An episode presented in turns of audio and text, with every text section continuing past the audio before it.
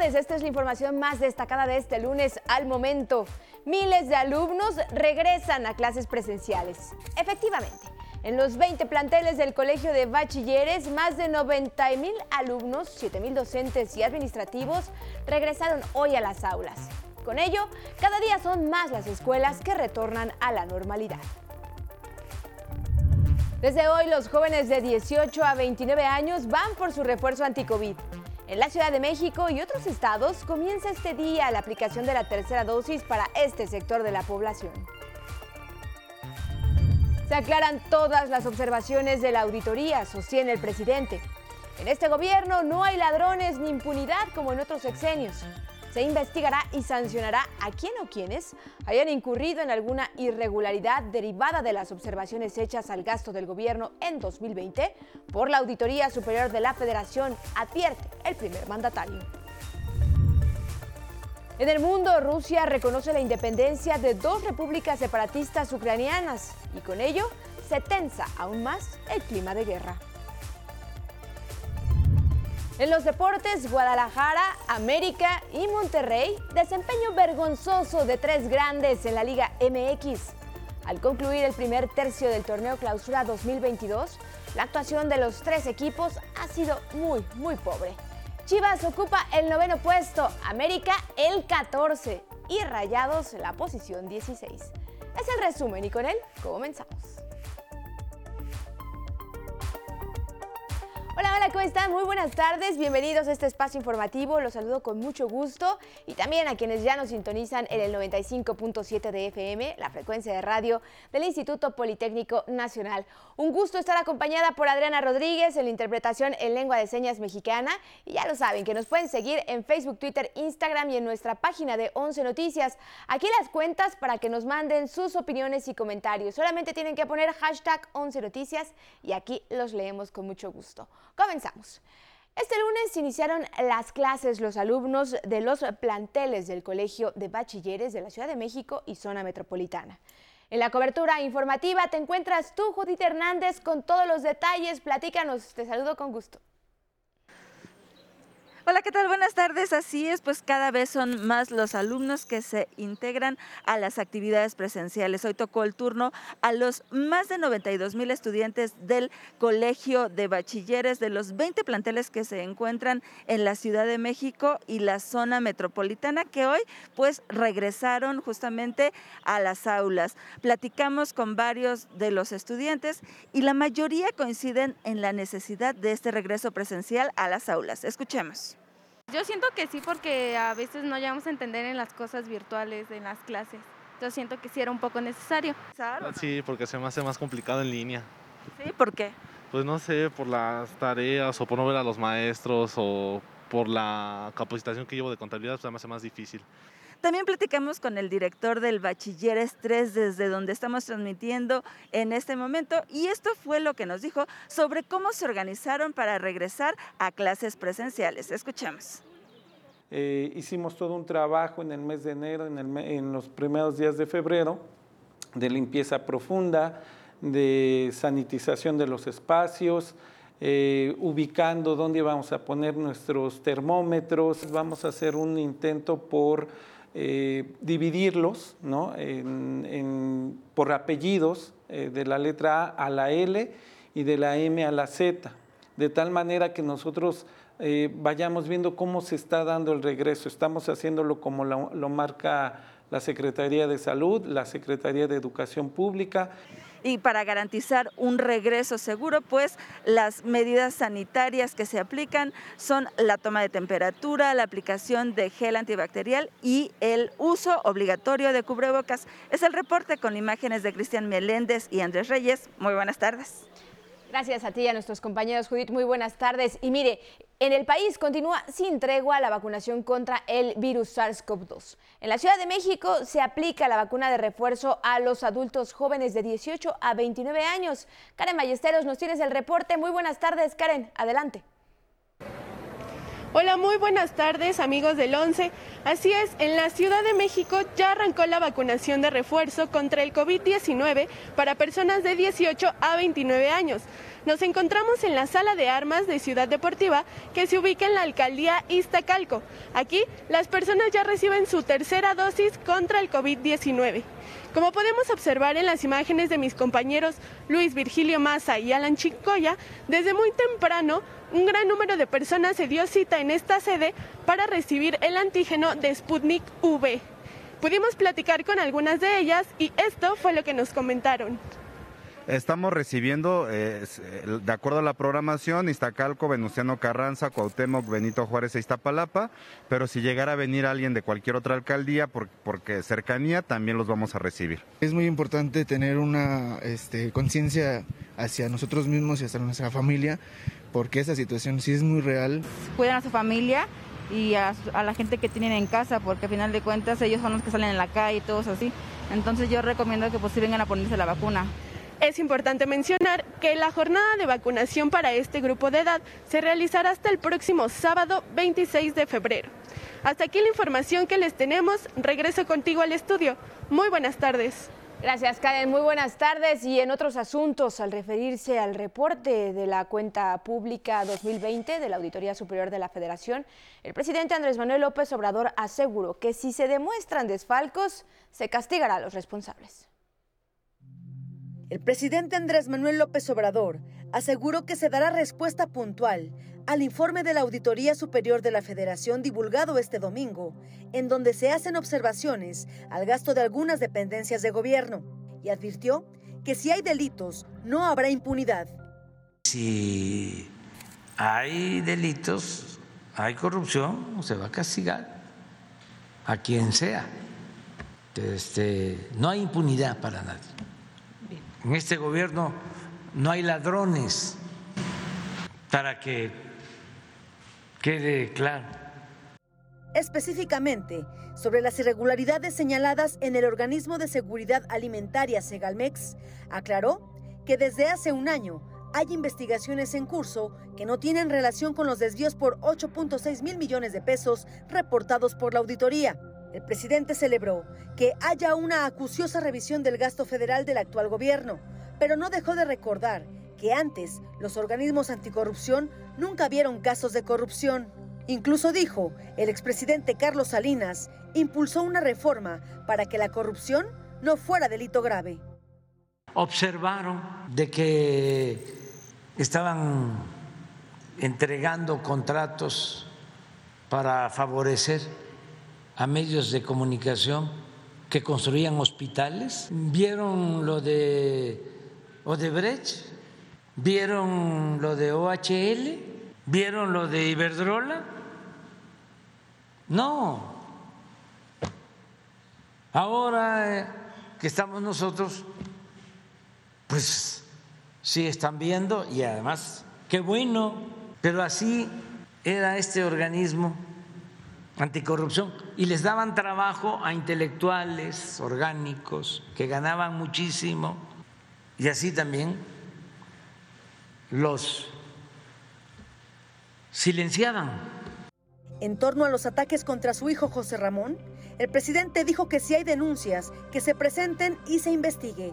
La Fiscalía General de la República sostuvo es responsable de considerar si inicia una investigación al respecto aseguró que ha quedado demostrado con documentos que no hay delito que perseguir, que se trata de una campaña de desprestigio en el intento fallido por debilitar a su gobierno.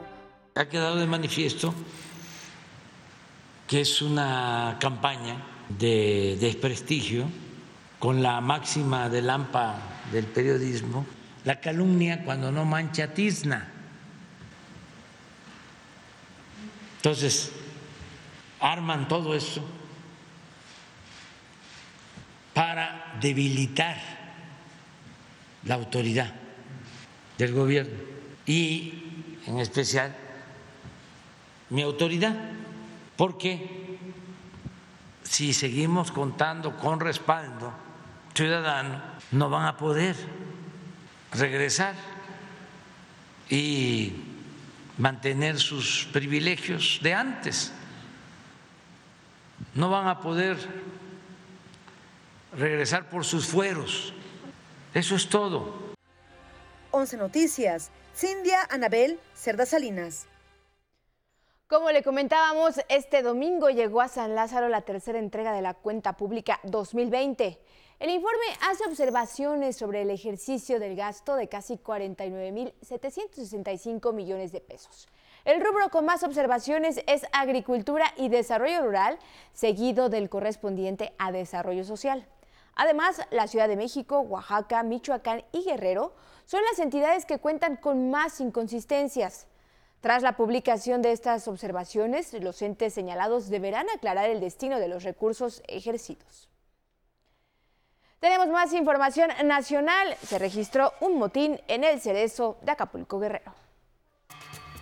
En Guerrero, unos 50 reos se amotinaron en protesta por el traslado de 25 mujeres y 36 hombres del cerezo de Acapulco a penales federales. En el motín resultaron lesionados 13 elementos de la Policía Estatal y 4 de la Guardia Nacional. En Chiapas, una mujer fue asesinada de un disparo en San Cristóbal de las Casas. Segundos antes de ser baleada, tomó una fotografía de su agresor mientras le apuntaba con el arma. La imagen circuló en redes sociales y los usuarios piden justicia. En Michoacán, integrantes de la CENTE marcharon a la Casa de Gobierno en Morelia para exigir el pago puntual de salarios, así como el de mil trabajadores eventuales a los que se les deben hasta dos años de sus percepciones. En Zacatecas, la disputa entre grupos criminales dejó el fin de semana al menos cinco muertos, entre ellos un elemento de la Guardia Nacional y dos presuntos sicarios. Al oriente de la Ciudad de México, autoridades educativas de la Escuela Secundaria Diurna República de Chile reportaron que un estudiante se lesionó un dedo al manipular un arma de fuego dentro del plantel educativo. Lo reportan estable en el hospital pediátrico. 11 Noticias, Arnold Gutiérrez. Cambiemos de información, les comparto. Hoy es Día Internacional de la Lengua Materna. En este contexto, Marta Belda Hernández Moreno, subsecretaria de Educación Básica, señaló que la educación intercultural contribuye a una mejor convivencia social y a preservar la riqueza de visiones de los pueblos originarios de nuestro país. Cada grupo tiene una cultura diferente desde la cual aporta una visión del mundo y formas diversas de solucionar problemas comunes de todo tipo. La educación intercultural tiene el propósito de contribuir a la construcción de una sociedad intercultural.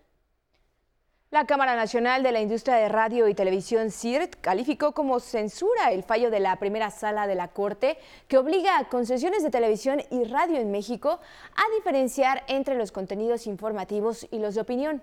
El presidente de la CIRT, José Antonio García, hizo un llamado a la Corte, al Congreso y al Ejecutivo para analizar este tema.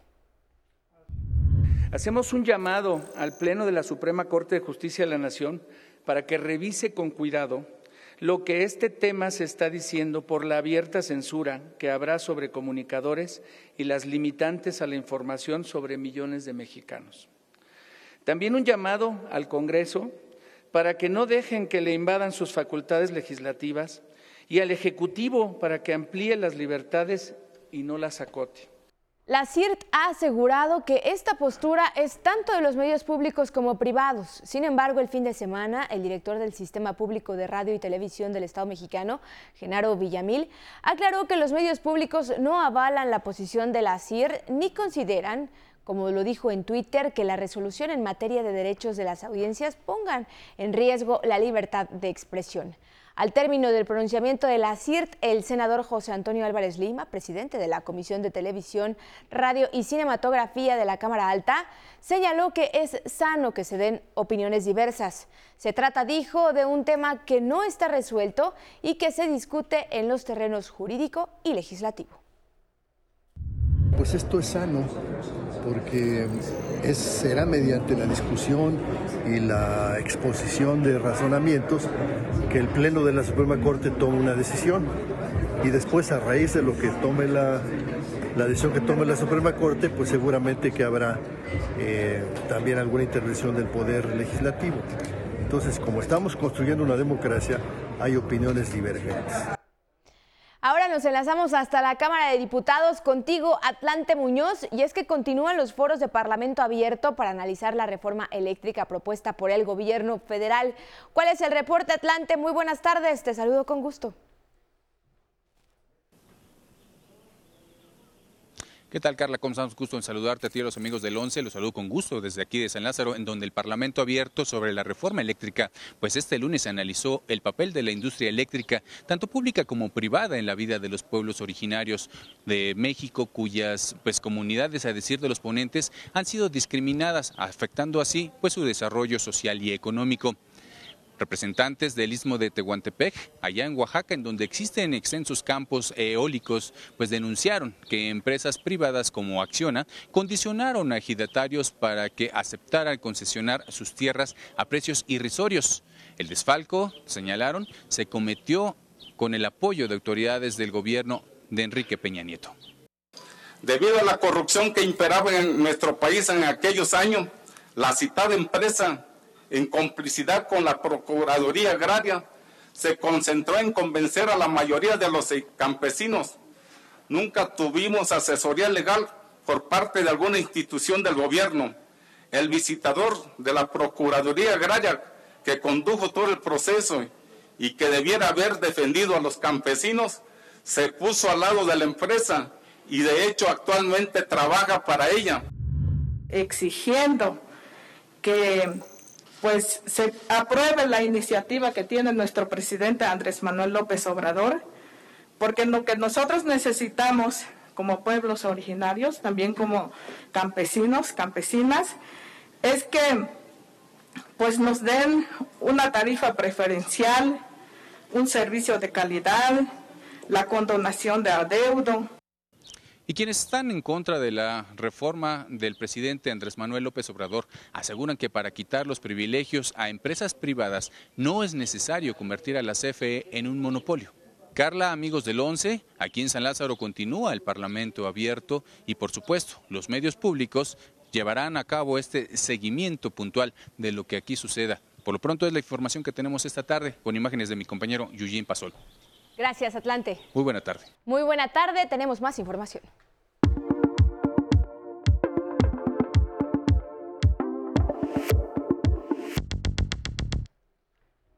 Abrimos la ventana del mundo. Hace unos minutos el presidente Vladimir Putin anunció que Rusia reconoce la independencia de las autoproclamadas repúblicas prorrusas de Donetsk y Lugansk, ubicadas al este de Ucrania. Esto a pesar de las advertencias de Alemania de que sería una violación unilateral a los acuerdos de paz de Minsk. Nuestro objetivo es determinar nuestros próximos pasos teniendo en cuenta los llamados de los líderes de las repúblicas Donetsk y Lugansk para reconocer su independencia.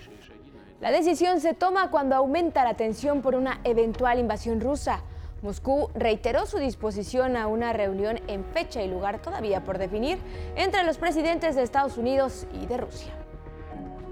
Y en este continente, en Perú, inició el juicio oral contra el expresidente Ollanta Humala y su esposa Nadine Heredia por el caso de corrupción conocido como Lavallato en el primer proceso contra un exmandatario de ese país por este asunto, pues están acusados de haber recibido 3 millones de dólares para las campañas electorales de 2006 y 2011, así como de ocultar compras y bienes inmuebles con dinero entregado por el expresidente de Venezuela Hugo Chávez y la constructora brasileña Odebrecht.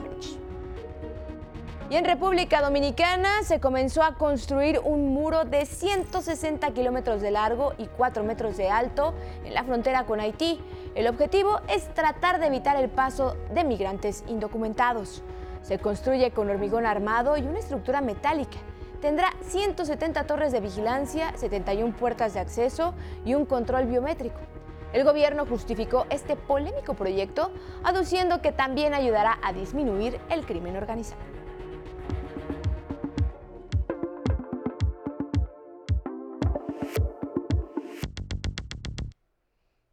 Y ya se encuentra aquí Samuel Estrada para hablarnos de tenis, fútbol y mucho más de deportes. Muy buenas tardes, Samuel. Adelante. Hola Carla, muy buenas tardes, buenas tardes a todos. Empezamos, se fue el primer tercio del torneo Clausura 2022 de la Liga MX y llama la atención el desempeño desastroso de tres equipos, el Guadalajara, el América y el Monterrey. Las Chivas marchan a pintar de la tabla con nueve son uno de los conjuntos más goleados del torneo y aunque la suma de anotaciones es buena con más 10, su desempeño en el campo no ha sido el óptimo. El fin de semana perdió ante León 2-1. Hay voces que hablan del mal desempeño del técnico Michele Año y su posible salida del América. Es otro de los involucrados que mantiene también la, la afición con incertidumbre. Las Águilas suman cuatro puntos en uno de sus peores inicios del torneo, en torneos cortos, con lo que se ubican en la posición 14. Ayer cayeron nuevamente como locales ante el Pachuca, tres goles por uno. Y el Monterrey, que en el Mundial de Clubes decepcionó y ha invertido millones de dólares en jugadores, visitó al Puebla y por la mínima no pudo con la franja. Los Rayados están en el lugar 16 y así está la tabla general. El Puebla es el superlíder con 14 puntos. Pachuca, Cruz Azul, Tigres tienen 13 y el quinto es el Atlas con 12 unidades. En el Abierto Mexicano de Tenis 2022, hoy se abre una semana que hará vibrar el puerto de Acapulco. Destacan para hoy el partido entre el español Fernando Verdasco y el estadounidense John Isner a las 6 de la tarde, así como el del búlgaro Grigor Dimitrov y el norteamericano Maxim Crissy después de las 7 de la noche. Y este martes los reflectores voltearán a Rafael Nadal, quien ha externado no venir a ganar el torneo solo para jugarlo, para mantenerse activo después del abierto de Australia, donde se proclamó campeón ante el ruso Danil Medvedev. Y ahora le presento una proeza más del maratonista Germán Silva, quien recorrió 5.000 kilómetros de Tijuana a Tulum. Esto en 100 días. Veamos. Germán Silva cruzó el país corriendo. Lo hizo de norte a sur, travesía que inició el 2 de noviembre en Tijuana, Baja California y finalizó ayer en Tulum, Quintana Roo.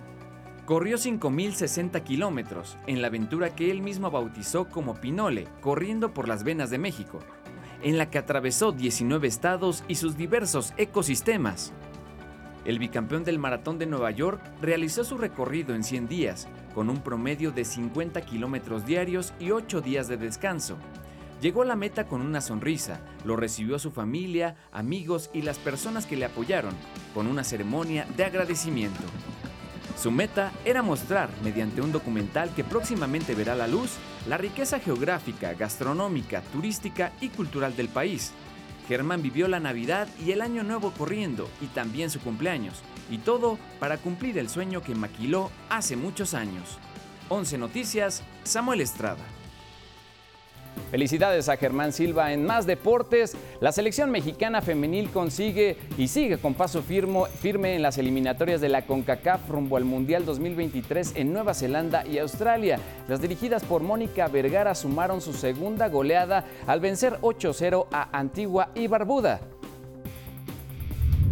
En el básquetbol, el equipo de LeBron James se llevó la edición 2022 del Juego de Estrellas de la NBA al derrotar 163-161 al equipo de Kevin Durant. Stephen Curry fue nombrado el mejor jugador y el más valioso por sus 16 triples.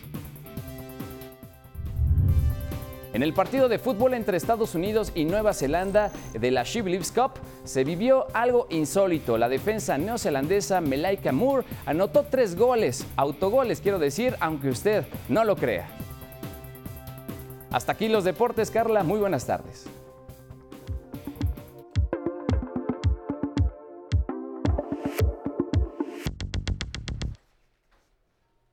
Tres autogoles, pero bueno, tenemos más información, es momento de hablar de espectáculos y para ello ya está con nosotros Sandra Zitle. Muy buenas tardes Sandra, te saludo con gusto, bienvenida.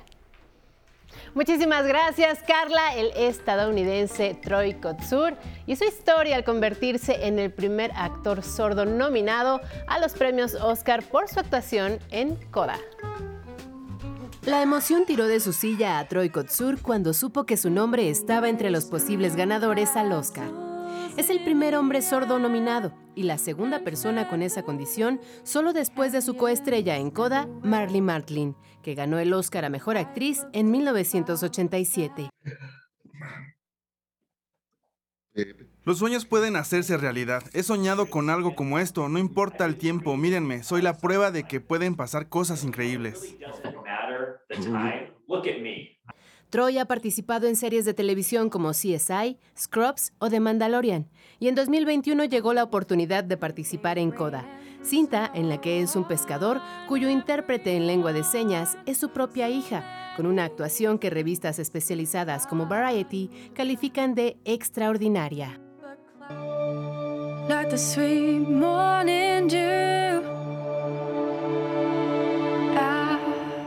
Took one look at you. Coda está nominada también a Mejor Guión Adaptado y Mejor Película. Está disponible en Amazon Prime. 11 Noticias, Sandra Sitley. Y desde Colombia va a llegar la banda del Bisonte al festival Vive Latino. Pese a la pandemia y con solo cuatro años de trayectoria, saldrán de su país por primera vez para conquistar la Ciudad de México con su indie rock.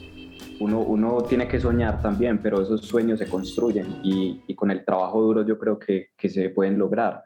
Eh, con el Vive Latino, pues nosotros creemos y queremos que se nos abran muchas puertas eh, para lo que es la banda del Bisonte y poder estar también un rato en México.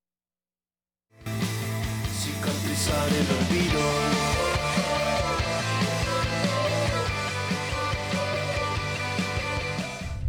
Paramount Plus estrenó las primeras imágenes de la serie The First Lady sobre el impacto de las mujeres en la Casa Blanca. Viola Davis interpreta a Michelle Obama, Michelle Pfeiffer a Betty Ford y Gillian Anderson a Eleanor Roosevelt. Esta serie se va a estrenar el próximo 18 de abril. Creen que jamás debería hablar. Es tu oportunidad de hacer historia. Solo me preocupan mis hijas. No podía soportar ver cómo... Tras dar positivo a COVID, Justin Bieber suspendió sus presentaciones en Las Vegas, parte de su gira Justice World Tour. Hasta aquí los espectáculos. Muy buenas tardes, Carla. Muchas gracias, Sandra. Muy buenas tardes. Gracias a ustedes por acompañarnos en esta emisión en arranque de semana. Y miren, hoy nos vamos a despedir con imágenes de unos patos en el Círculo Polar Ártico que aprovechan los agujeros en el hielo marino para descender hasta 10 metros. ¿Y saben qué es lo que buscan? Disfrutar de unos ricos mejillones. Ahí las imágenes, que tenga feliz lunes, muy buen provecho y ya lo sabe. Nos vemos mañana.